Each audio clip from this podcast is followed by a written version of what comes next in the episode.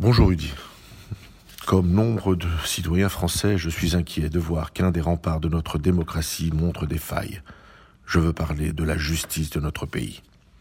Depuis quelques mois, voire quelques années, ce pilier protecteur se fissure et montre des signes de faiblesse qui nous mettent tous en danger face aux menaces et agressions que subit notre pays. Il semble désarmé et incapable de réagir et de s'adapter aux nombreux et nouveaux ennemis. J'en veux pour exemple les deux récentes décisions prises dans les deux affaires qui ont été jugées ces derniers jours. Le procès devant la cour d'assises des mineurs de Paris, qui ont agressé et brûlé avec des cocktails Molotov des policiers à Viry-Châtillon en 2016. Sur 16 prévenus, 8 ont été acquittés et seulement 5 condamnés à des peines de prison de 6 à 18 ans de prison. Le second exemple est évidemment la décision de la Cour de cassation dans l'affaire Sarah Halimi. Cette dame, de 65 ans, médecin à la retraite et directrice d'une crèche juive, qui a été massacrée pendant 30 minutes et défenestrée au cri d'Allah est le plus grand par un monstre connu des services de police, consommateur régulier de cannabis et fréquentant régulièrement une mosquée salafiste du 11e arrondissement.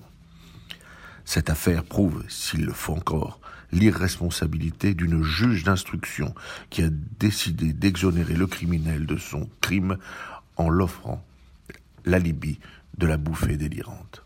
Cette juge d'instruction, ayant tout fait afin d'imposer sa vérité dans une affaire que tous, dès les premiers jours, s'accordaient à qualifier de meurtre antisémite.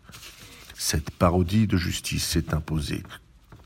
Et quatre années après avoir été assassinée, Sarah Halimi n'a pas le droit à un procès les erreurs d'appréciation par les policiers présents le jour du crime, les manquements dans l'instruction, les expertises et contre-expertises se contredisant n'ont pas suffi à présenter le criminel devant une cour d'assises qui, elle, aurait jugé au nom du peuple français.